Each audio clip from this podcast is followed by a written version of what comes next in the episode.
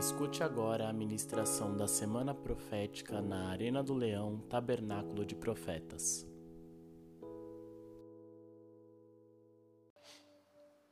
João capítulo 5.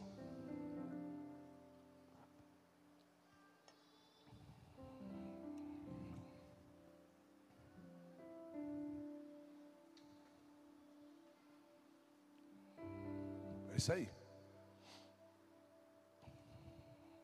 Todo mundo achou? Achou aí, pastora? Na sua super Bíblia aí? Achou? Joia. Ah, tem um óculos aqui. Alguém perdeu um óculos aí, irmão? Alguém perdeu um óculos?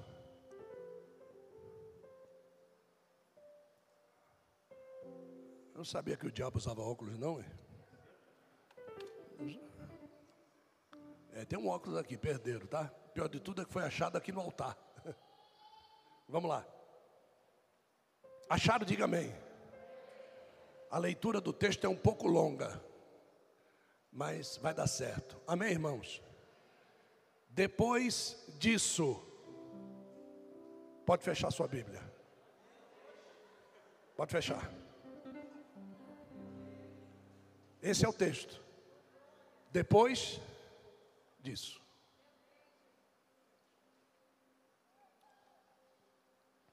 É, você precisa entender que cada passo, cada passo, cada ação, cada atitude, cada pensamento, cada palavra, está sendo milimetricamente medido e pesado por Deus, se você diz que tem um chamado. Se você diz que Deus te chamou para alguma coisa, se você diz que Deus te ungiu para alguma coisa, se você diz que, que Deus tem um propósito na sua vida para alguma coisa, essas duas palavras vão te acompanhar até o dia da sua morte. E na hora que você der o último suspiro, na hora que você der o último suspiro, o anjo que vai te conduzir ao teu destino é que vai dizer essas duas palavras. Depois disso. Tanto é que quando você vê a história do rico e de Lázaro, quando os dois expiram, o texto diz: morrendo rico, depois disso, achou-se no Hades. Morrendo Lázaro, depois disso, achou-se no seio de Abraão. Então, essas duas palavras são palavras que nós precisamos entender que estão sendo, de, abaixa mais o meu microfone, que estão sendo de alguma forma o meu auferidor, a minha vara de medida esse texto fala depois disso, porque Jesus havia acabado de fazer um milagre. E antes desse milagre, ele tinha acabado de fazer um milagre. E antes desse milagre, ele tinha acabado de fazer um milagre.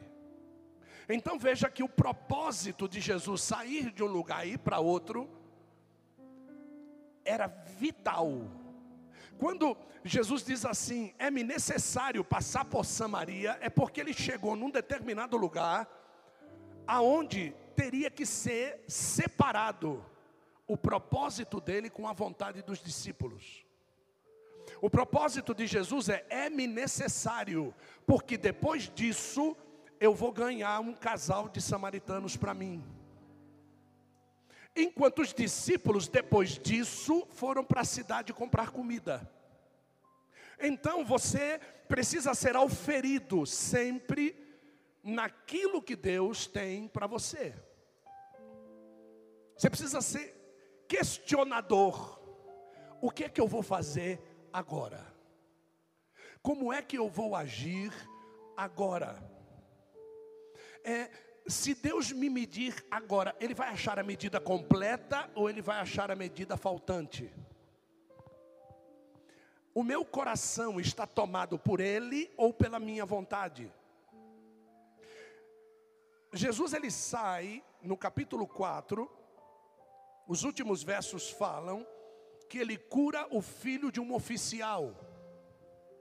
Anteriormente a isso, Jesus ele está conversando com alguém e ele começa a falar a respeito de tirar água. Ele quer conversar com alguém e quer explicar a respeito do poder da água, o poder da palavra. No capítulo de número 3, nós vamos lá e vamos ver que Nicodemos foi visitar Jesus à noite. No capítulo de número 2, você vai ver que Jesus ele fez o milagre da transformação. Então, no capítulo de número 1 um do Evangelho de João, nós temos a descritiva de quem ele era, e a partir daí, o depois disso, aí, aí não para mais. Aí não há um capítulo inteiro que Jesus não faça algo de tremendo. E eu quero saber se os seus dias são cheios de coisas tremendas da parte de Deus. Ou se você enche os seus dias oito horas trabalhando, e depois oito horas dormindo. Será que esse chamado é o depois disso de Deus para você? É isso que Deus separou para você? Deus me chamou para pregar a palavra. Você pregaria oito horas a palavra? Até a tua voz embora.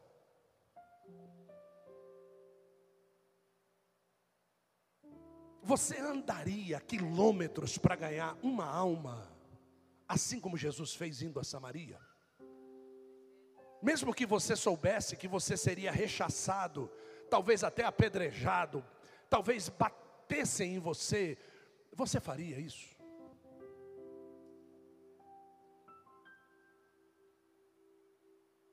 Em João 5, nós vemos que ele cura o servo de um oficial. E em João 5:1 diz que havia uma festa dos judeus.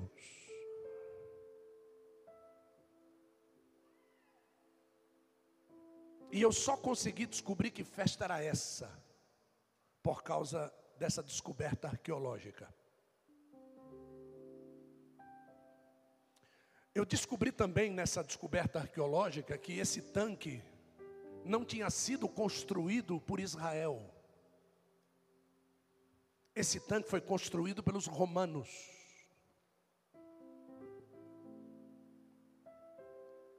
Embora alguns digam que Israel tinha dois tanques, na realidade Israel só tinha um tanque, era o tanque de Siloé. Porque Jesus nunca mandou ninguém se lavar no tanque de Betesda. O tanque cerimonial de Israel era o tanque de Siloé. Aonde tinha que se lavar era Siloé. Aonde os sacerdotes recebiam a lavagem era Siloé. Esse tanque chamado em hebraico Betesda, que quer dizer casa de misericórdia, na realidade, não era casa de misericórdia, mas era portal das azeitonas. Betasda. Aí nós começamos a ver por que é que a parte mais importante desse texto não está nos originais. E são escritos entre colchetes. Porque o escriba que datou a primeira descritiva, ele conhecia o que acontecia na festa de Ano Novo, todas as vezes. E essa festa era a festa de Ano Novo Todas as vezes na festa de Ano Novo, a água desse tanque era renovada. abria-se a comporta do quinto portal e a água caía. E ia enchendo o quarto, o terceiro, o segundo e o primeiro. E havia um movimento das águas. Isso só conseguiu ser descoberto há 300 anos atrás. Até 300 anos atrás, o Evangelho de João não era um evangelho crido. O evangelho de João, ele só foi acreditado mesmo por causa dessa descoberta. E descobriram mais um negócio ainda. Que esse paralítico, ele não estava lá há 38 anos. Esse paralítico era paralítico há 38 anos. E se você ler o texto, você vai coçar a cabeça, porque você já cansou de ouvir que esse cara estava lá há 38 anos. Ele não estava lá. Ele era levado uma vez por ano lá, nessa festa, porque era nessa festa que as águas eram renovadas, e havia o movimento das águas, e acreditava-se que no movimento das águas um anjo descia, e esse anjo não era um anjo de Deus, era uma pessoa. E o nome dele era Asclépio. Traduzido para o português como Esculápio. E eu não sei se você sabe que Esculápio é o santo que é pai da medicina. Foi Esculápio que colocou aquelas duas cobras cruzadas como símbolo da medicina. E Esculápio era o dono do terreno do quinto tanque e o dono da fonte. Então, uma vez por ano, Esculápio abria a fonte e a água era renovada. E as pessoas agradeciam ao santo Esculápio. E diziam que ele era um anjo. A grande realidade é que acontecia muitas curas aqui. Mas quem era glorificado era Esculápio e não Deus. O dia que Jesus ficou sabendo disso, que ele já sabia faz tempo, mas ele tinha um depois disso. Eu acho isso tremendo em Jesus, em ter um cronograma de ação. Jesus ele já poderia ter sido batizado, eu vou, pegar esse esculápio pelo pescoço. Não, ele, ele tem um cronograma. Eu vou passar por lá, e quando eu passar por lá, eu vou fazer o meu serviço. Eu vou ao culto hoje, e quando eu for lá, eu vou fazer o meu serviço. Qual é o serviço de quem vem no culto? Diga, cultuar a Deus, diga. Isso, diga, dar glória a Deus, diga. Diga, dizer aleluias, diga diga ofertar, diga, diga dizimar, diga, diga consertar a vida, diga. Isso, então você tem que saber o que, que você veio fazer aqui hoje. O que, que você veio fazer aqui hoje? No seu cronograma, quando você saiu de casa, você veio para aqui para quê? Hã? O que, que você veio fazer aqui? O problema é que a narrativa de João é fantástica e agora nós vamos ler. Depois disso havia uma festa dos judeus e Jesus subiu a Jerusalém. Ora, em Jerusalém, próximo à porta das ovelhas, há um tanque, chamado em hebraico Betesda. Por que chamado em hebraico? A Bíblia não diz do tanque de Siloé, chamado em hebraico Siloé.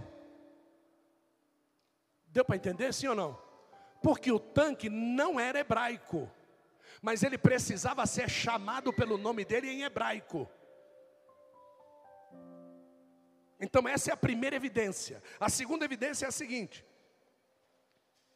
o qual tinha cinco alpendres, neste jazia grande multidão de enfermos. Repita comigo, diga cegos. Não, diga comigo cegos. Diga mancos diga ressecados. Agora, entre colchetes. Eu, eu não estou tendo acompanhamento aqui. O pessoal da sonoplastia, pode olhar para cá? Eu não estou tendo acompanhamento aqui, eu já estou no verso 5.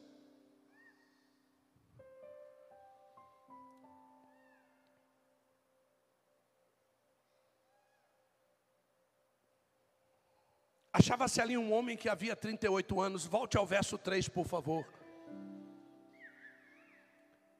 Neste jazia uma grande multidão de enfermos, cegos, mancos e ressequidos. Olha só o que, que tem aqui, ó.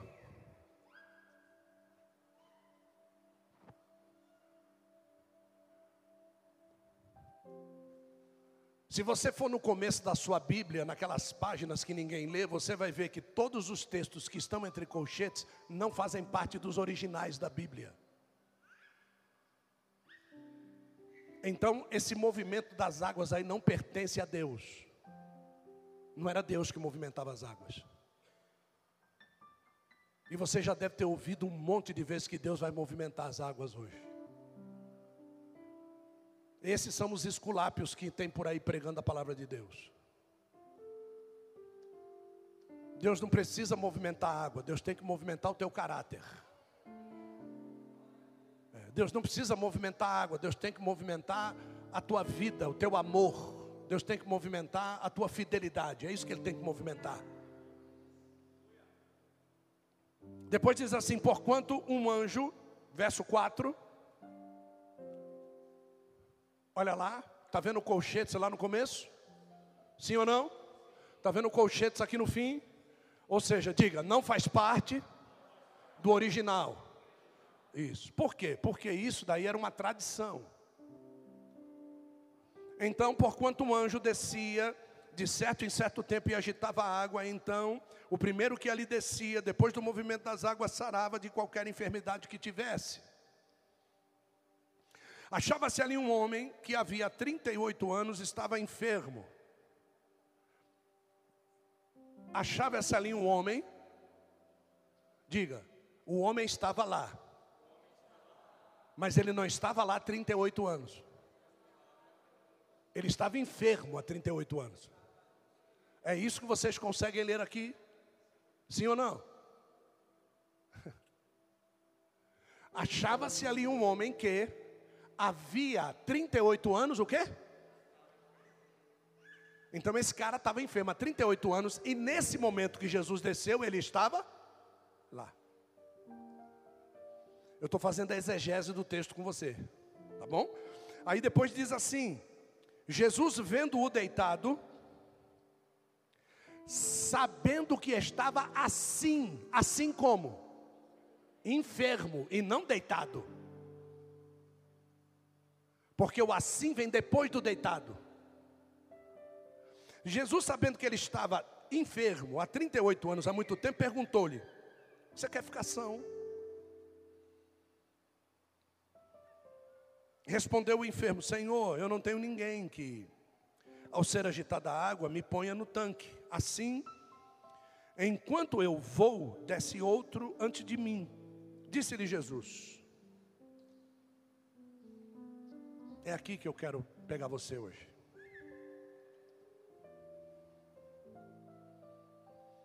Já movimentaram a minha vida muitas vezes para que eu conseguisse o que eu queria.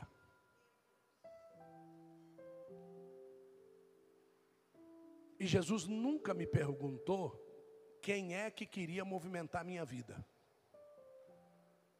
Jesus sempre perguntou para mim o que é que eu queria. Eu dizer para você que o seu ano de 2021 vai ser uma bênção, é muito arrojado para mim como profeta. Pergunta para mim, por quê? Porque depende de você, não depende da minha profecia. Então Jesus ele chega para esse cara aqui e diz assim: Você quer ser curado? Independente da vontade de esculápio ou da tua velocidade, você quer ser curado? O que Jesus está querendo dizer para você é: você quer que o teu 2021 seja uma bênção? Independente do Covid, do governo, independente dos ladrões, independente de qualquer coisa que possa acontecer, você quer que o teu 2021 seja uma benção? Essa é a pergunta que não quer calar. E é sobre essa pergunta que eu quero exegetar nessa noite. É sobre essa vontade que você tem de dar certo. Porque tem gente que é, Deus um dia disse para ele assim: abre uma igreja. Aí ele abriu uma igreja. Aí passa um tempo, essa pessoa disse que não foi chamado para ter igreja. Mas não foi Deus que mandou você abrir igreja? Quem foi que mudou? Foi Deus que mudou ou foi você que mudou? Porque talvez você tenha feito um projeto de igreja muito maior do que aquele que Deus te deu. Quando nós entramos numa empresa e ficamos felizes porque estávamos desempregados e agora estamos empregados, quando você entra numa empresa, você faz planos dentro daquela empresa. Olha, Deus vai fazer isso, Deus vai fazer aquilo. De repente você vê que nada daquilo vai ser aquilo que você projetou e Deus passa a não ser mais glorificado. O problema não é quando você começou a glorificar Deus, o problema é quando você parou de glorificar Deus. Porque dar glória a Deus enquanto tudo está indo bem, o problema é você glorificar Deus quando nada vai bem. Costumar dizer que Deus é Deus de montes e de vales. Você sabe o que, que o salmista falou a respeito desse negócio de Deus de montes e de vales? Elevo os meus olhos para os. E ele diz assim: Eu não estou vendo Deus nos montes. Ele diz: De onde é que vai me vir o socorro? Sabe por quê? Porque em Israel todos os montes estavam tomados pelos deuses. Em cima de cada monte alto e de protuberância em Israel tinha uma estátua, um poste ídolo de um Deus que não era o Deus de Israel. Então, quando Davi ouviu dizer que Deus era Deus dos montes e Deus dos vales, ele disse assim: Mas eu não estou vendo Deus no monte, eu estou vendo que alguém foi lá e tomou o monte do versículo. O teu problema é que o diabo tem tomado o monte do teu projeto. E você só consegue se dirigir a Deus quando você está no vale. Porque se, se você resolvesse fazer que nem Elias, Elias pegou esse versículo, meu amor, e disse assim: Deus é Deus dos montes e Deus dos Diga comigo, Deus é Deus dos montes e Deus dos vales. Quando Elias olhou para o monte, quem é que estava lá? Baal. Ele falou: não. Quem está errado é os profetas de Baal. Deus é Deus dos montes. Eu vou lá derrubar essa bexiga desse altar, rapaz. O problema é você achar que o diabo pode tomar alguma coisa que Deus criou. Se Deus abriu a porta do teu casamento, o teu casamento é de Deus, rapaz. Se Deus abriu a porta do teu emprego, o teu emprego é de Deus. Se Deus abriu a porta da tua empresa, a tua empresa é de Deus. Não me importa se o diabo colocou um poste ídolo lá, você vai derrubar esse poste ídolo em 2021 e o nome de Deus vai ser glorificado. Quando Jesus ficou sabendo que aquele cara adorava esculapa, ele falou: parou. Deus é Deus dos montes e Deus dos vales. Você sabe o que era o tanque? Era o vale. O diabo estava dizendo que ele mandava no vale, Jesus desceu no vale. O diabo dizia que ele mandava no Hades, Jesus desceu no Hades. O diabo dizia que ele mandava no inferno, Jesus desceu no inferno. O diabo dizia que ele mandava nos ares, Jesus subiu nos ares. E eu vou dizer para você: o diabo pode ter o discurso que for, mas o meu Deus é o que manda em tudo, é o teu Deus também. Joga a mão para cima e adora. Lá para céu é Camandúria. Louve, louve ao teu Deus, louve ao teu Deus.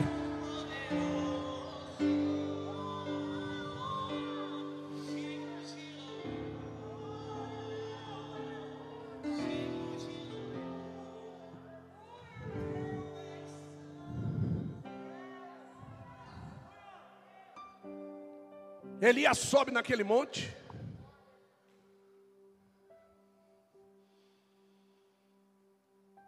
E ele manda chamar os profetas.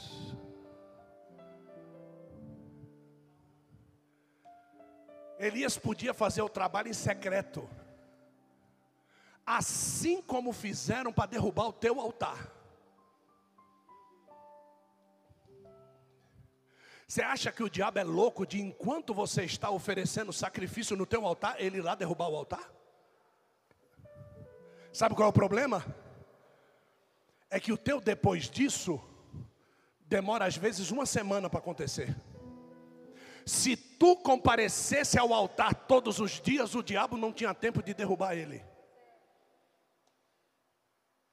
Só que ir em todos os cultos é muita coisa para mim. Só que quando você chega no culto, Azerá tomou conta do altar. Baal tomou conta do altar. Mitane tomou conta do altar. Moloque tomou conta do altar. Argentina, uma igreja fervorosa. Chegou o Covid e as igrejas fecharam. Moloque tomou conta da Argentina. Agora as criancinhas do aborto vão ser jogadas dentro da barriga de Moloque. Olha o que que dá a igreja fechar, ó. Vai, para de vir na igreja para você ver.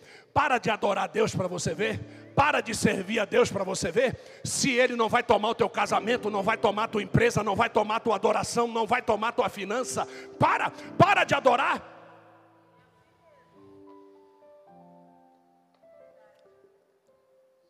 Elias sobe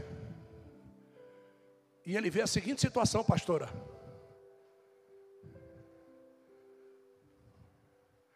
O altar dele está de pé. E eles fizeram isso aqui com o altar do meu Deus.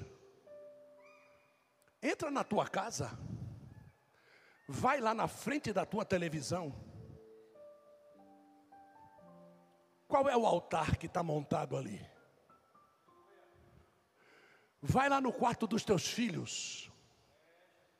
E vai lá ver o altar que está montado ali. Vai na tua dispensa. Vai ver qual é o altar que está montado ali. Entra na conta do teu banco e vai ver qual é o altar que está montado ali. Aliás, junto com a conta do banco, pega a tua credencial de dizimista. Viu? E põe a conta do banco aqui e a credencial de dizimista aqui. Para tu ver onde foi que o diabo construiu o altar dele. Agora, Elias sobe e ele diz assim: Não, não, está errado. Manda chamar os 400 profetas de Baal. Elias, os, os 400. E tem mais, manda buscar os 450 profetas de Azerá também. Porque isso aqui não é coisa de Baal só não, tem Azerá aqui também. O que, que quer dizer isso? O altar que você achar na tua casa, não adianta derrubar um, tem que derrubar todos. A influência do diabo na tua vida, você não pode pegar somente um pedaço, tem que pegar inteira. É inteira sobe todo mundo e ele diz assim para eles: Esse altar aqui é de quem? Esse, esse altar aqui é de quem? É de Baal, é de, é de Azerá, tá bom. Pode servir a ele aí. Só que eu vou servir o meu depois. O Deus que responder com fogo, esse é o Deus verdadeiro e é o altar que vai prevalecer. Você sabe o que, é que Deus está fazendo conosco? Nos convocando para a guerra hoje. Nós vamos começar 2021 convocando Satanás para adorar na nossa casa. Viu? Eu quero que você tenha autoridade de entrar na tua casa e chamar o diabo para dentro da tua casa e diz: pode adorar. Porque depois que você acabar, quem vai adorar sou eu, e você vai ver qual é o Deus que vai responder por fogo dentro do território que ele elegeu como casa de sacerdote de Deus. É para sobre calamando e revácia. E adora e pula e se rasga e se corta, é assim, nada dá certo. Agora, engraçado, Adriano. Engraçado. Diga assim, engraçado. Quando Elias não estava lá, ah, quando Elias não estava lá, eles estavam satisfeitos com a adoração deles. Tanto é que o altar deles estava lá. Você acha que alguém vai construir um altar que não funciona e vai deixar ele lá?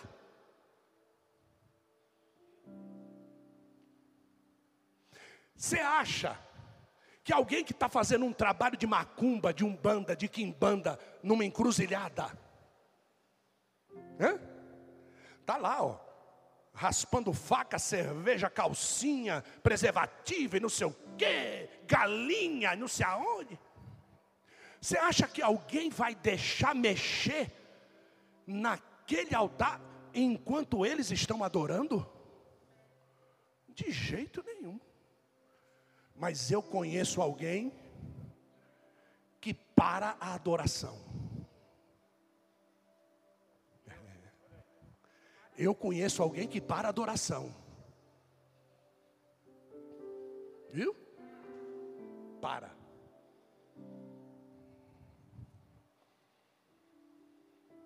Elias sobe,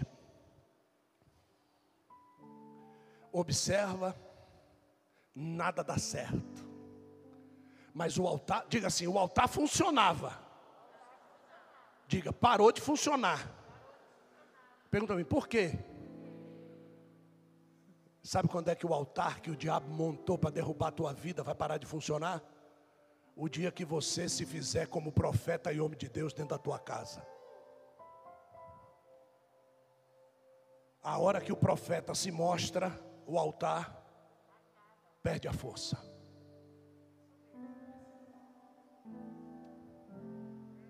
Elias ficou sentado.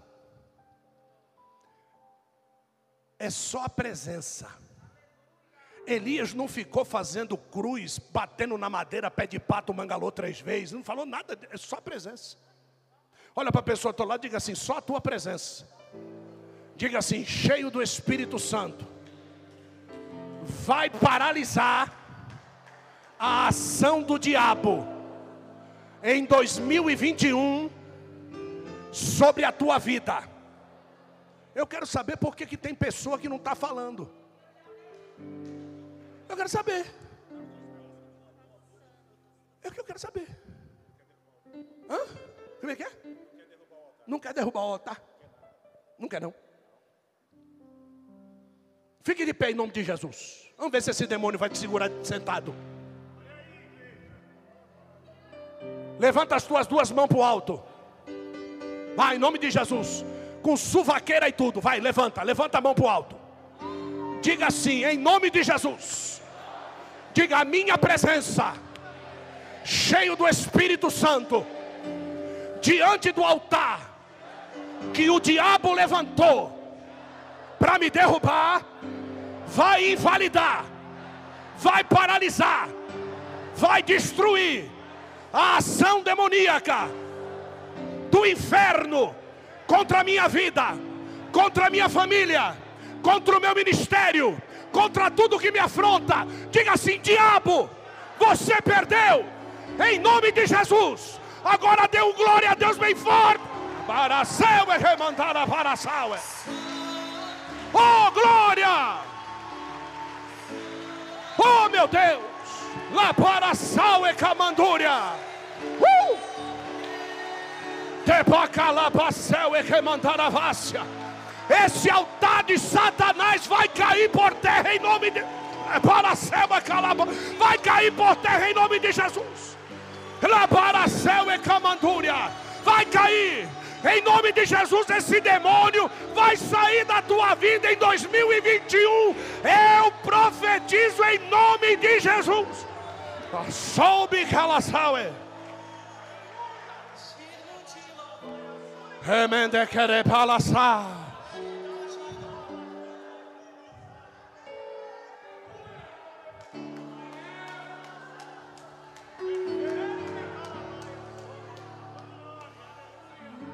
Dê lugar para esse Espírito maravilhoso, Espírito Santo, dê lugar. Oh glória. Pode se assentar, oh glória. Oh glória. Pereceu e rebarasse. A hora que o diabo perde a força, Tati, não é a minha vitória. Tem muita gente que acha que quando o diabo perde a força, e ele perde a força, sabe por quê? Porque ele se esconde. Tinha um menino endemoniado que o diabo pegava ele, jogava ele na água, jogava ele no fogo, jogava ele na água, jogava ele no fogo. Você acha que isso daí era direto? Não. Diga, diga assim, de vez em quando, diga, diga, de vez em quando eu percebo que eu encapeto, irmão. É, diga, diga, diga, eu encapeto, diga. É. é. Tem dia que você diz assim, eu não acredito mais em nada. Tem dia que você diz assim, Jesus me deixou. Tem dia que você diz assim, o diabo veio com força. Que força? Que força, viu?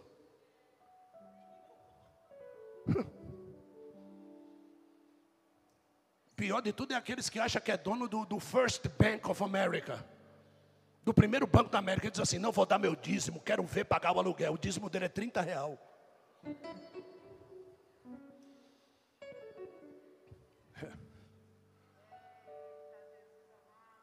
Se cortaram todo, Nayara. Nada deu certo. Nada. Elias simplesmente podia ter descido. Está vendo, seus trouxa? Não. Não é porque o diabo deixou teu marido sossegado uma semana que você venceu a batalha. Agora eu vou pegar forte. Não é porque o diabo calou a boca dessa fofoqueira da tua mulher uma semana. Viu? Que Deus ouviu aquela campanha furada que você fez no Monte Cocaia tá? aquela campanha furada, que tu subia para orar e ia comer pizza lá na pizzaria. Viu? Não é isso. Vitória em Deus não é isso. Elias disse para eles: senta todo mundo aí. Olha, cadeira cativa, todo mundo sentadinho no monte. Nós estivemos lá no monte. Aí ele disse: primeiro essa aqui, ó. Aqui encaixa nessa aqui, é essa aqui, ó. Essa daqui que encaixa é essa aqui, ó. Porque altar para Deus não é qualquer pedra. Não pode usar martelo e talhadeira as pedras têm que ser achadas, sendo procuradas e encaixar-se uma na outra. Só que enquanto eles faziam o trabalho de adoração furado deles, Elias observava a ordem das pedras. Sabe por que, que não desce fogo mais na tua casa? O diabo misturou as pedras. E todo altar que você levanta, levanta, porque as pedras estão fora de posição. Tem filho que diz para o pai o que o pai tem que fazer. Tem filha que diz para a mãe que ela vai ser o inferno na vida da mãe se a mãe não der. Tem pai que usa o dinheiro do salário do filho para pagar conta de casa. Tem mãe que vive mais na frente da televisão do que diante da Bíblia. A pedra está fora do altar e está fora da ordem. Deus vai colocar ordem no altar da tua casa em 2021. As pedras vão entrar no devido lugar.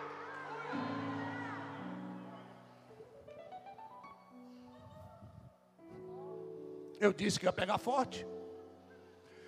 Elias foi lá e botou tudo em ordem. Ué.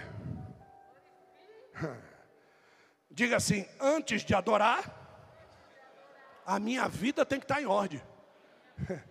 Porque o meu altar hoje é o meu coração.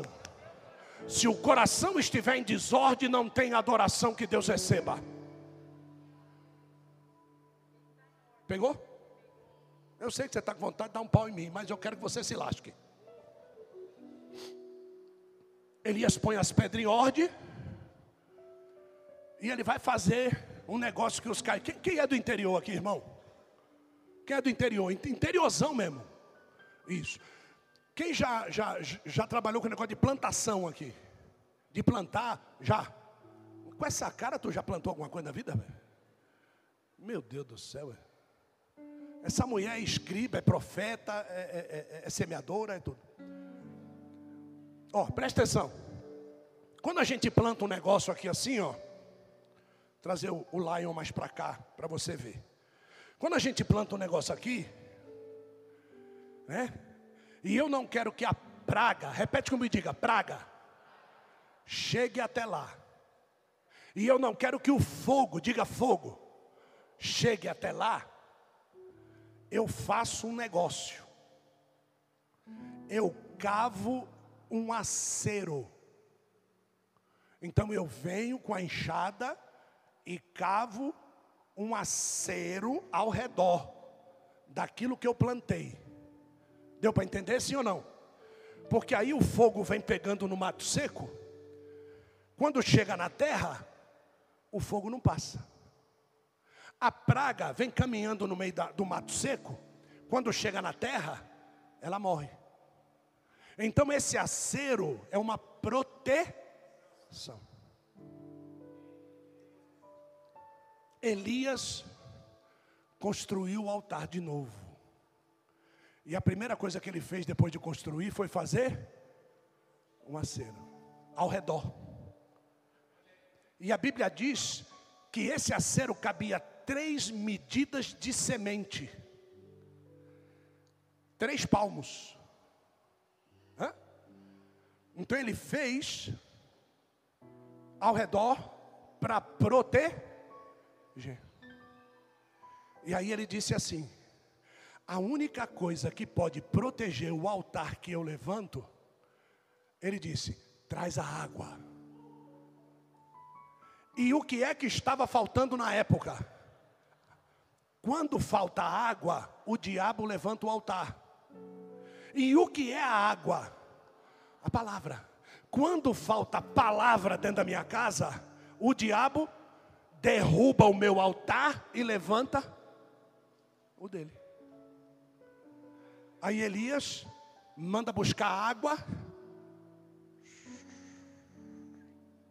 Traz mais. Mais. Aí ele diz: Agora está pronto. Vou orar. Senhor, se eu sou homem de Deus, caia fogo do céu agora. Se ele fica, irmão.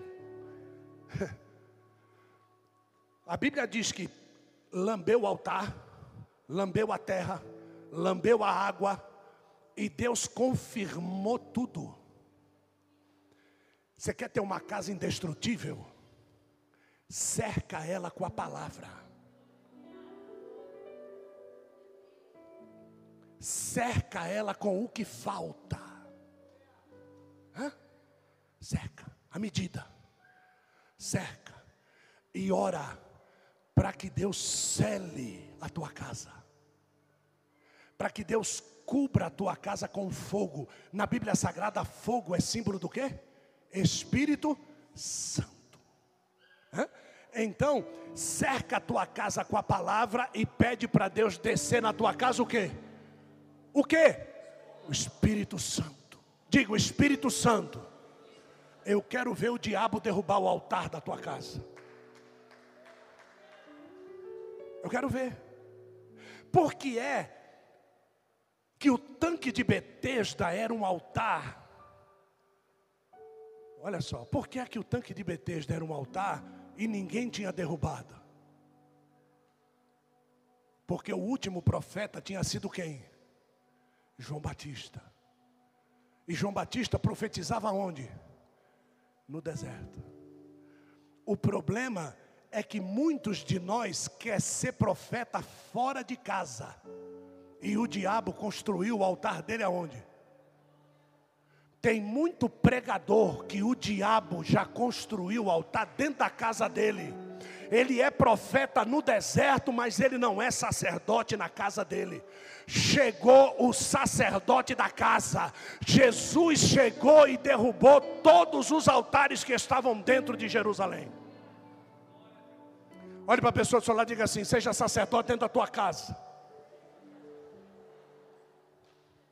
Esposas, esposas, cadê as esposas? Levanta a mão, deixa eu ver. Isso, agora baixa a mão as esposas, maridos, levante as mãos. Isso, baixa a mão.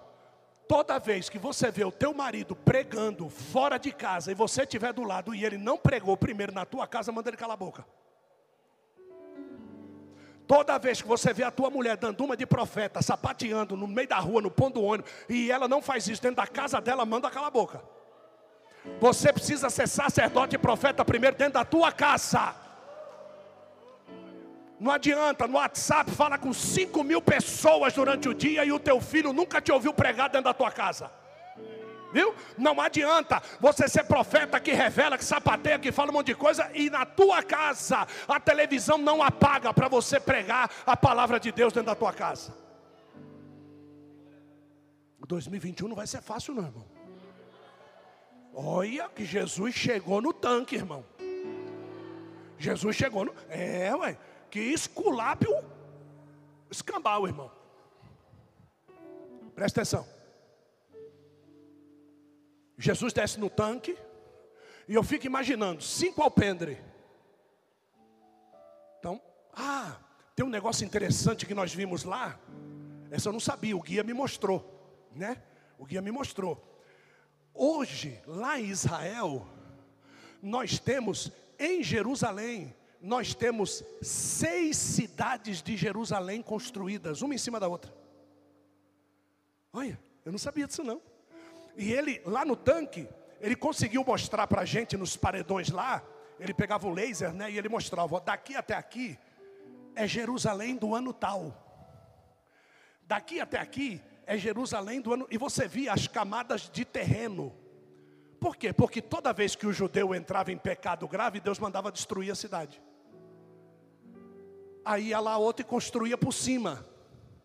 Sabe qual é o nosso grande problema? A gente vai passando por cima das nossas destruições, mas vai ter um dia que Deus vai mandar um terremoto tão grande que vai mostrar todas as vergonhas que a gente fez. Foi o que Deus falou comigo lá.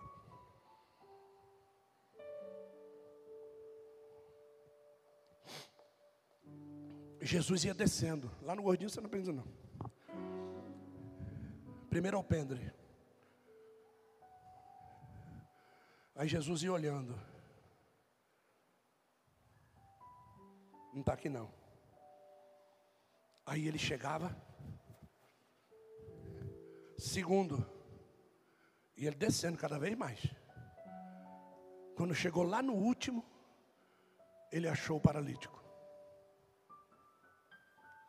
Se o paralítico tivesse no primeiro, ele pegava ele no primeiro.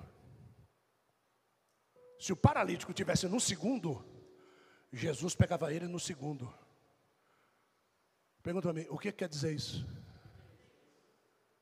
Não importa o tamanho da tua paralisia. O dia que Jesus resolver encontrar contigo, Ele vai te buscar. Lá embaixo. Alguns de vocês pararam de adorar, outros pararam de cantar.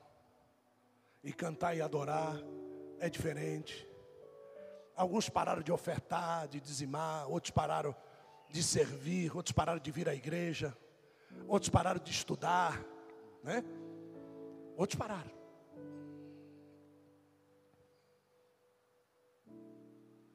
Jesus desce até o rapaz. E Jesus não foi fazendo entrevista com ele. Jesus olhou para a cara dele e disse assim: Você quer ser curado? Seria uma pergunta besta, né? Porque ali só tinha pessoas que queriam ser curados. É diferente a pergunta que Jesus fez. A pergunta que Jesus fez para ele é assim: independente da tua dificuldade, independente de você não conseguir sair dessa paralisia, independente de você já ter jogado desculpa fora dez anos da tua vida, o que eu estou perguntando para você é: você quer ser curado? E você vê que a pessoa está tão acostumada que ele começa a dar desculpas. Aí Jesus disse para ele de novo: Cara, eu não quero as suas desculpas. Eu estou sendo claro com você. Você quer ser curado?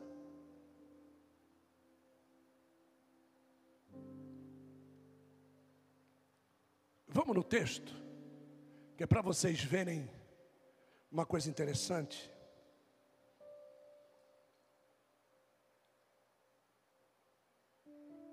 Verso 5 capítulo 5, verso 5. Presta atenção nisso que eu vou mostrar para você, por favor.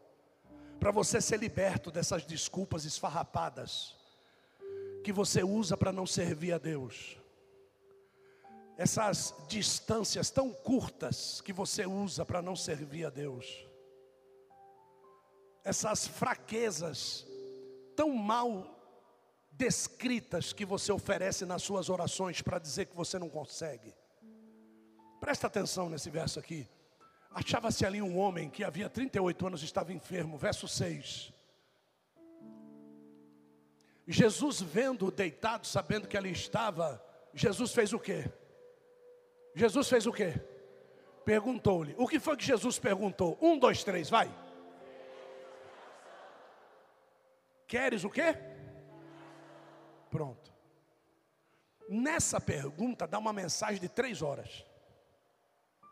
Jesus disse assim para ele: Existe mais de 200 motivos para você ficar paraplégico. Eu não quero saber qual é o teu motivo. Eu estou perguntando: você quer ficar são?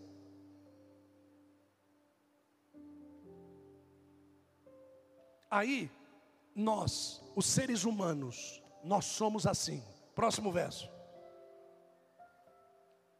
Respondeu-lhe o enfermo: Senhor, eu não tenho ninguém. Jesus perguntou isso para ele. Eu não tenho ninguém que me jogue no tanque quando o esculápio sai lá para todo ano novo. Ele vai lá e o anjo desce de certo em certo e aquele negócio todo e não sei o que. Jesus não perguntou nada disso para ele. Você quer ver se Jesus esperou a resposta dele? Você quer ver? Verso 8. O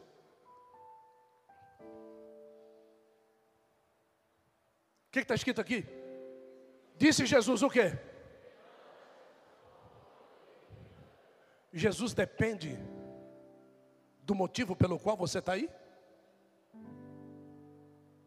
Jesus depende do motivo pelo qual você é um salafrário, uma mentirosa, Jesus depende do motivo pelo qual você se acha não sendo nada. Jesus não está nem aí com nada disso. Jesus ele quer saber se você quer sair dessa situação. Então, o, o, que, o que Jesus quer nessa noite é passar borracha. Sabe borracha? Passar borracha. Se você quiser fazer tudo de novo, aí o problema é teu. O que Jesus quer é te limpar. Às vezes eu falei, eu tenho certeza, né? Às vezes eu falei passar borracha. Você acha que ele quer passar borracha em tudo aquilo que você fez. Não, aquilo que você fez não dá para passar borracha. Você já fez. Jesus precisa passar borracha na geratriz que faz você fazer. Jesus precisa passar borracha no motivo que faz você mentir. Jesus precisa passar borracha no motivo que faz você adulterar, no motivo que faz você se drogar. É aí que ele precisa passar borracha dele. Os psicólogos tentam passar borracha naquilo que você fez. Aquilo que você fez é jogado no mar do esquecimento quando Jesus chega como a para-onda. Quando Jesus entra na tua vida, ele entra como um muro forte diante do mar do esquecimento as coisas velhas ficam para trás de Jesus. Ele é o muro forte. Quando você sai da presença dele, sabe o que Jesus faz? E tudo o que você fez, volta tudo de novo. Aí tem aquelas pessoas que diz assim: a gente faz um monte de coisa errada. Aí aceita Jesus, muda de vida. Quando a gente faz uma coisinha errada, eles lembram de tudo que a gente fez. A única coisa errada que você fez foi pedir para Jesus sair da frente. Quando ele sai do apara-onda, todo o mar do esquecimento volta novamente com tudo o que você fez. Você é criminoso? Você já matou? Você matou. Ponto. Aí você vai se ver no meio da sociedade e todo mundo vai te chamar de homem de Deus. Por quê? Porque Jesus está lá. Pede para Jesus sair. E você vai ver do que é que vão te chamar.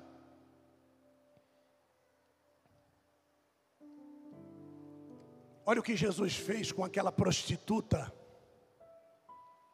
porque no judaísmo, a mulher que traiu o marido e era pega no ato do adultério era apedrejada como prostituta. Então Jesus pega aquela prostituta, colocam do lado dele, Jesus pega e entra como aparador de onda.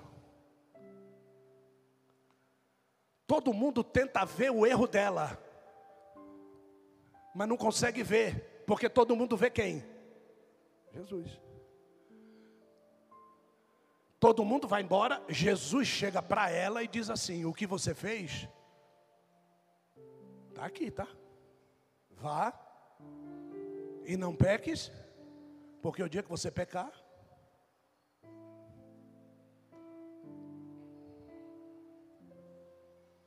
é o que Jesus está dizendo para o paralítico. Você quer viver precisando de um milagre que acontece uma vez por ano? Faz 38 anos que você está atrás dessa saída e ninguém te ajuda. Jesus não disse nada disso. Tudo isso está contido no levanta. Entende essa palavra? Levanta.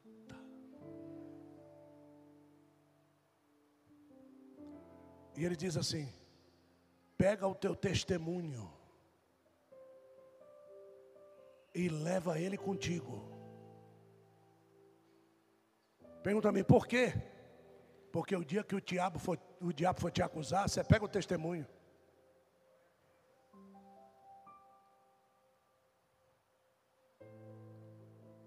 Tem gente que não é crente, ele se esconde do que ele era dentro da igreja.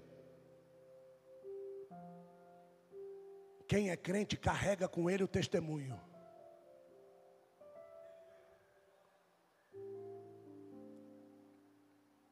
O dentista que fez o trabalho nos meus dentes me conheceu como profeta numa igreja e disse que ele era dentista e nós fomos lá. Aí quando ele foi fazer um trabalho de diminuir a espessura dos meus dentes para colocar uns negócios lá no, no dente, ele disse assim para mim: Eu estou vendo um negócio aí que não condiz com aquilo que eu vi Deus usando você. Eu falei assim para ele: Você está vendo que eu era usuário? Ele falou: É. Eu falei, pois é, é condiz totalmente. O problema é que as pessoas acham que Deus só vai usar você se você for perfeito.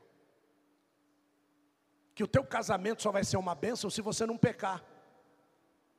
Que a tua empresa vai explodir se você não errar nada. Deus ele não precisa de santos, ele é santo. Deus ele vai te usar do jeito que você é, mas ele vai te apertar para você se aproximar do jeito que ele é. Então você não precisa esconder quem você é. A pessoa que te ama, ela tem que te amar do jeito que você é. Não do jeito que você é, que Jesus te transformou. A pessoa tem que te amar do jeito que você é. E tem que glorificar Deus porque Ele te transformou. Porque se essa pessoa te amar do jeito que você é transformado, o dia que você cair, ela deixa de te amar. Então ela tem que te amar com os seus defeitos. Ela tem que te amar. Quando, quando eu conheci a Adriana, eu levei a Adriana no Elba, botei dentro de um Fiat e levei lá no Elba. Você tem que saber quem eu sou, mano. Eu sou esse cara aí, ó. Eu sou respeitado, é no meio dos caras que é aqui que eles me respeitam. Então não fique pensando que porque eu trabalho numa empresa, ganho, na época ganhava dois contos 500, que eu ganho dois contos 500, sou, sou técnico numa empresa, que eu sou esse cara. Eu não sou esse cara, Jesus me fez esse cara. Mas você tem que saber, você tem que orar para que esse Jesus me mantenha assim. Então ame esse cara. Ajude esse cara a se manter assim. É assim que um casamento vai para frente. Quando nós amamos o perfeito, se o imperfeito se manifestar, você deixa de amar. Por isso que Jesus se fez o pior para todos, para nós amarmos Ele desse jeito. Nós amamos Jesus não glorificado, nós amamos Jesus espancado na cruz. Nós amamos o Jesus morto, nós cremos que Ele ressuscitou. Então nós amamos Jesus na pior fase da vida. Imagina quando você vê Ele glorificado. Aí você vai entender que valeu a pena ter amado a Ele quando Ele nada era. Porque Jesus te amou quando você nada era quando você não tinha dom nenhum, quando você não pregava, quando você não sabia a Bíblia, quando você não falava língua estranha, é aí que Jesus te amou. Jesus não te amou porque você é um grande pregador, porque você é um teólogo. Jesus não te amou porque você é profeta, porque você tem revelações, porque você tem sonhos e visões. Não. Jesus te amou porque você era um pilantra, você era um safado, você era ladrão, você era matador, você era adúltero, era mentiroso. Jesus te amou assim e te transformou nesse sacerdote que você é. É isso que nós temos que entender. Jesus nos amou quando não éramos nada. E é por isso que ele diz para o paralítico: levanta. Pega toda essa tua desculpa. Esculápio não pode fazer nada por você, rapaz. Esculápio quer propaganda para ele. Esse tanque está tá dentro da propriedade dele. Esse tanque não é de Deus. Deus não faz levantamento de purificação aqui. Sacerdote nenhum vai te reconhecer. Agora, você quer ver os judeus te reconhecerem? Pega a tua cama, entra no templo e fala quem fez isso por você.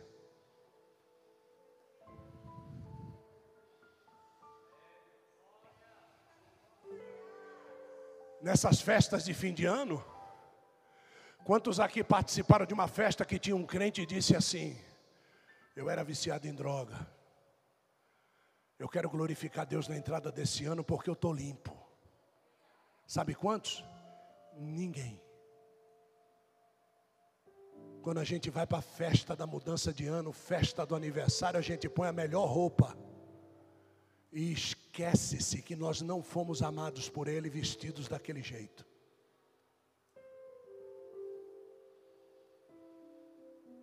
Mostre quem você é. Porque só dessa forma você vai poder mostrar o que ele fez por você. Não há como Deus ser glorificado.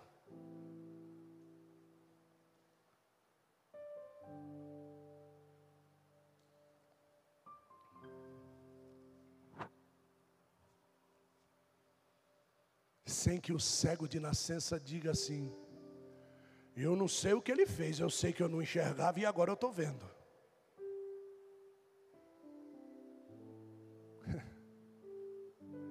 É assim que tem que ser. Você sabe por que? Você acha que algum marido vai dizer isso aí? Você sabe por que, que eu amo a minha esposa? Porque eu já traí ela um montão de vezes e ela continua me amando.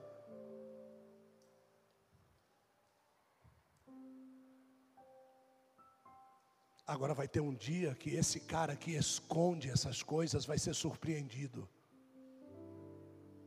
Porque essa esposa vai chegar para ele e vai dizer assim: Antes de você morrer, eu preciso dizer isso para você. Todas as vezes que você me traiu, eu soube. Mas o amor de Jesus por você é tão grande que ele me convencia a continuar do teu lado.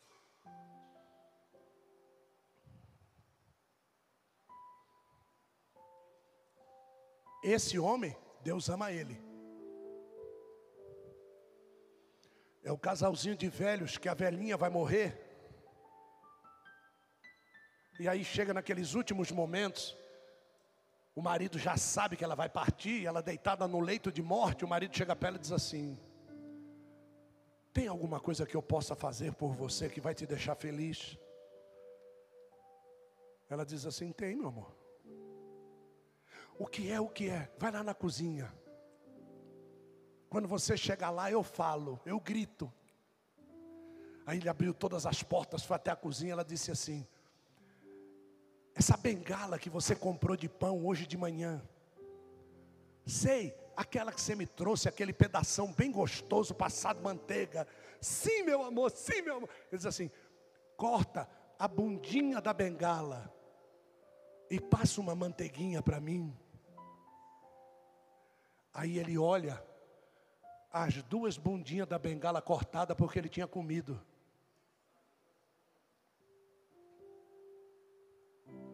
Ela passou casada com ele 70 anos. E a parte da bengala que ela mais gostava, ela permitia que ele comesse e se regozijasse. Aí ele disse da cozinha: Meu amor, eu comi. Ela disse assim: era a única coisa que eu queria ouvir de você nesse tempo todo. Mas você não me falou que você gostava. É porque eu te perguntei primeiro do que é que você gostava. E você não se deu ao luxo de depois de servido de perguntar para mim do que é que eu gostava. Nós chegamos para Jesus e pedimos para ele o que nós gostamos mas passamos a vida toda recebendo dele o que nós gostamos, e não tivemos a pachorra de perguntar para ele, no tempo que nós dissemos que servimos a ele, nós não perguntamos para ele: o senhor gosta da bundinha da bengala?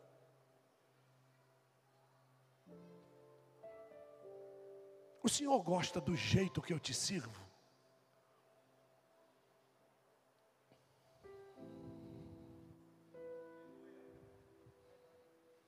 O verdadeiro servo não é aquele que faz o que ele gosta, o verdadeiro servo faz o que o seu senhor gosta.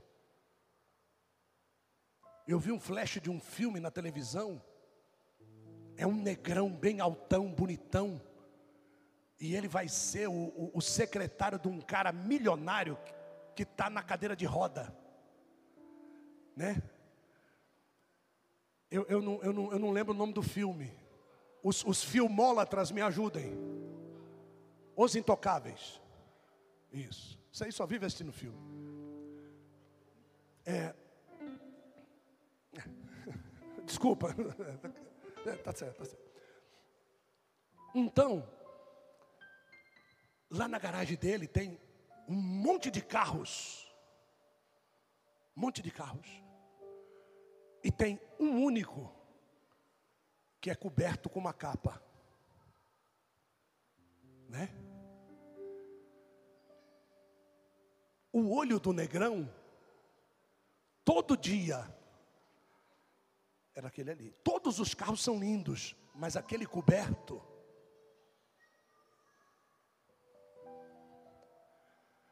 E chegou um dia, depois de pegar confiança, que o milionário chega para ele e diz assim: Por que, que você está olhando para ele? Não, é que eu vejo esse carro coberto desde que eu cheguei aqui.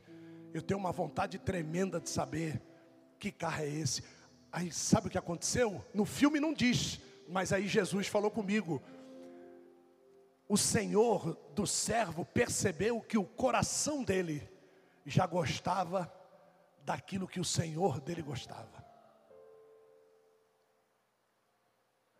Essa é a hora quando o Senhor diz assim: pode tirar a capa. Aí o cara fica todo feliz, ele vai lá e tira a capa.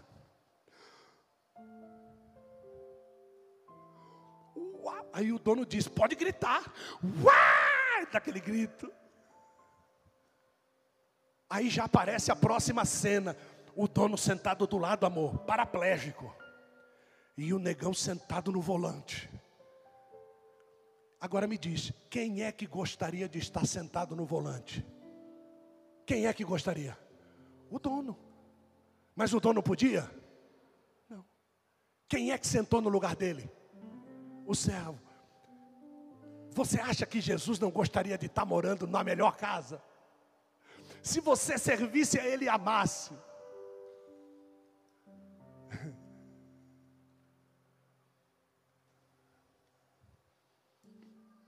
Aí o negão fica lá paralisado, Tati. Aí ele fica esperando a ordem, né? Aí o cara diz: liga. Aí ele, no botãozinho, né?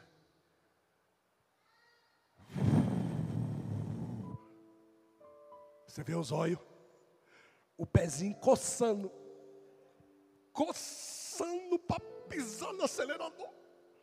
Aí o dono diz para ele: acelera. Hum. Aí você vê aquela alegria. Acelera. Hum. Acelera de novo. Hum. Ele diz: Vamos dar uma volta. Que isso, rapaz? Eu vou. Não, é. Vamos dar uma volta. Não sei se você entende o que que Jesus está dizendo para o paralítico. Vamos dar uma volta. Vamos dar a volta comigo, cara, vamos? Eu desci andando, vou subir andando, eu não desci à toa, tu sobe andando junto comigo. Aonde você não consegue ir, Jesus está descendo hoje para fazer você subir com Ele aonde você não consegue chegar. Você precisa entender que as tuas desculpas não fizeram você chegar aonde ele queria, mas hoje, sem desculpa nenhuma, ele está dizendo para você: toma a tua cama, levanta, anda, vamos lá, eu vou te levar aonde você não consegue chegar, eu vou fazer de você o que você não consegue ser. Você tentou até hoje, mas não conseguiu mais hoje, eu desci no teu vale.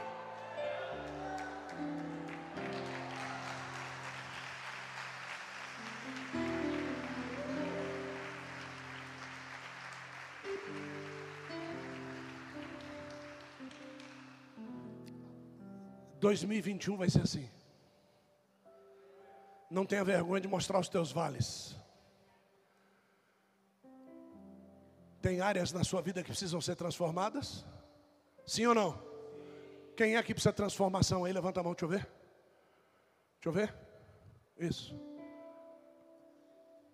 Se você conseguisse ser transformado, você estava levantando a mão agora? Não. Você não conseguiu, sim ou não? Precisa de ajuda, sim ou não? Jesus vai descer no teu vale. Tá dando para você entender isso aí, sim ou não, gente? Eu acho que eu estou pregando para as formigas aqui. Quantos querem que Jesus desça no teu vale?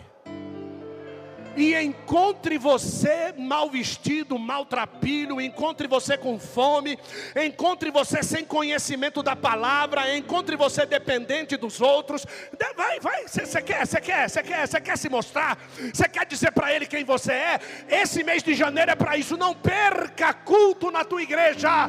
Você não sabe quando ele vai ao quinto alpendre, ele vai te visitar no teu vale. É uma palavra de profeta Tá profeta que eu estou lançando sobre a tua vida. Deus vai ao teu encontro nesse mês de janeiro de 2021, diz o Senhor.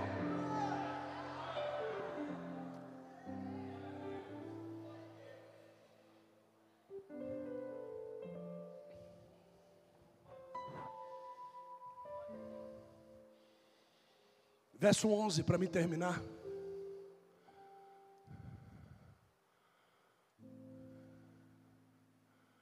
Aquele que me curou,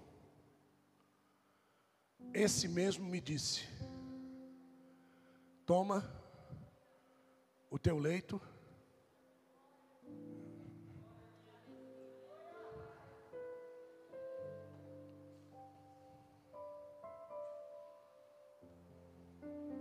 Verso 12.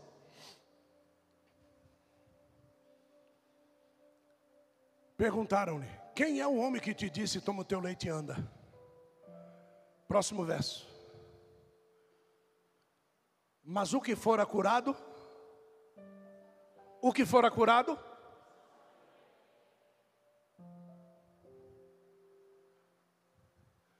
Jesus está curando quem não conhece Ele.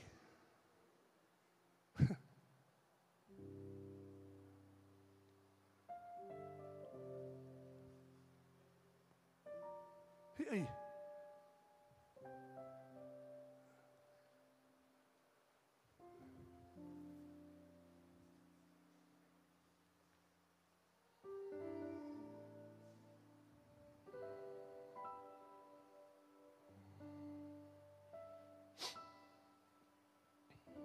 Verso 14. Depois, Jesus o encontrou aonde? Encontrou aonde? Você sabia que Jesus se alegra com um encontro que dá certo?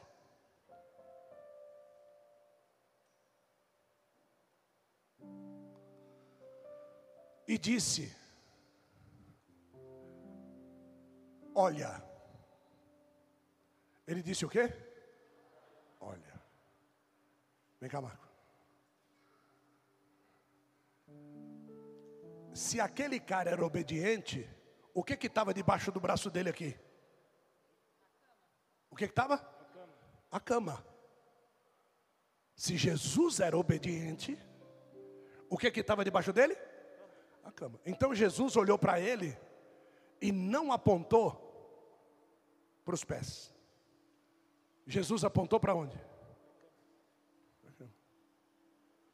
Porque era o lugar que ele ia voltar. Não peques, para que não te coisa. O que é pior do que a paralisia? A morte.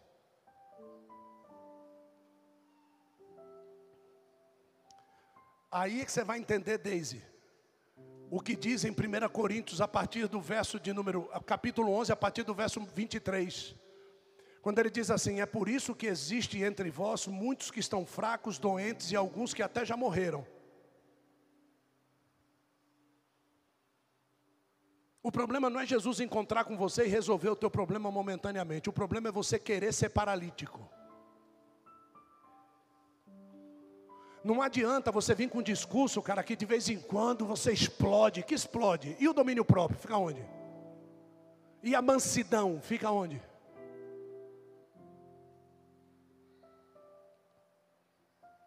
Encontrou com Jesus? Garra nele. Garra. Não larga mais. Não larga mais. Largou, a casa cai. A Bíblia diz que o verdadeiro discípulo é sujo pela poeira dos pés. Aquele que quiser vir após mim, toma a sua cruz. Sabe o que é a cruz? A cama.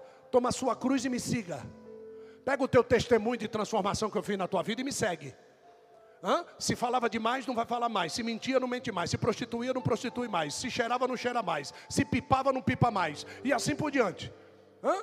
Tá? Então, esse é o teu testemunho. Era, não sou mais. Era, não sou mais. Era, não sou mais. Era, não sou mais. Fazia, não faço mais. Fazia, não faço mais. Pensava, não penso mais. Servia, não sirvo mais. Ia, não vou mais. Estava, não estou mais. E assim por diante. Por quê? Porque agora você só está atrás de Jesus, atrás de Jesus, atrás de Jesus, atrás de Jesus. É todo dia.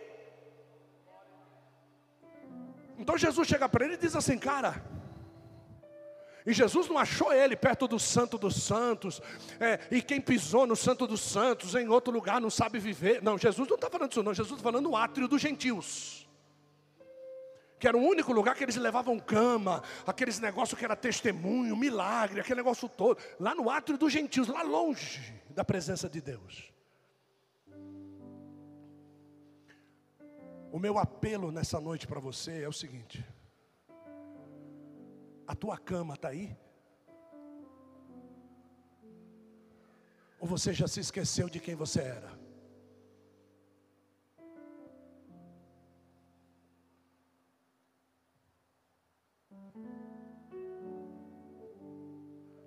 Você ainda lembra do que o diabo fazia com você?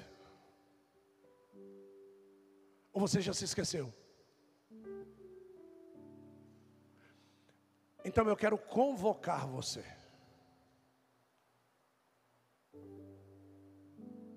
A se lembrar do que Jesus fez por você. Mas eu joguei fora. Por isso que você não lembra.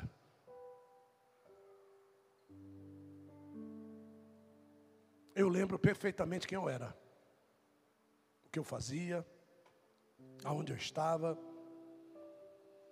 eu lembro perfeitamente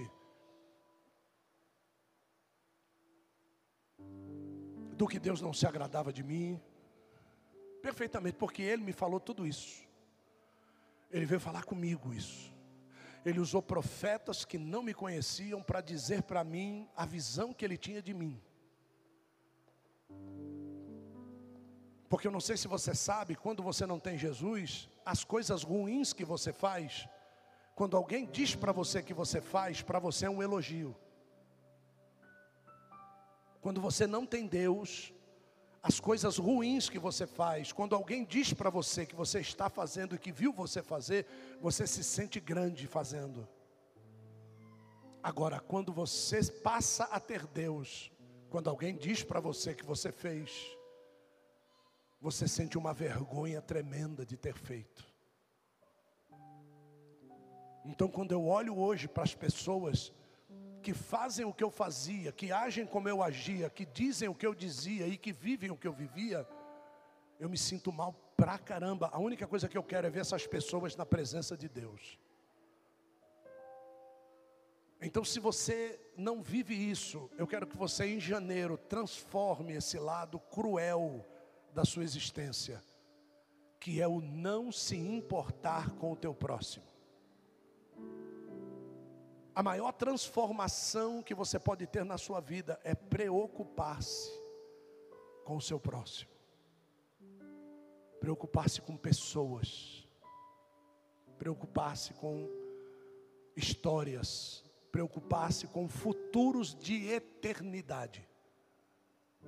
É isso que Jesus queria desse paralítico. Uma coisa pior, cara, pode te acontecer. Você pode perder a tua eternidade com Deus. Jesus não está falando da morte, porque a morte para o céu não é o último estágio. Quem não acredita em Deus, acredita que tudo acaba na morte. Jesus, ele não, não é isso. Então, quando ele diz alguma coisa pior pode acontecer para você, não é a morte, é a morte eterna, longe de Deus. Então, você que entendeu a mensagem, e você que precisa restaurar a tua cama próximo de você, eu quero te convidar nesse primeiro dia de campanha, para você levantar do seu lugar e você vir aqui na frente que eu quero orar por você. Você que precisa restaurar esse, essa lembrança. Se Jesus não estivesse na minha vida, onde eu estaria hoje?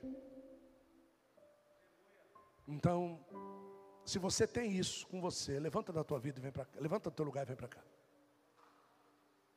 Vamos restaurar esse testemunho, essa cama junto com a gente. Vamos trazer de volta esse valor para nós. Eu tenho certeza que Deus vai fazer grandes coisas na tua vida nesse ano.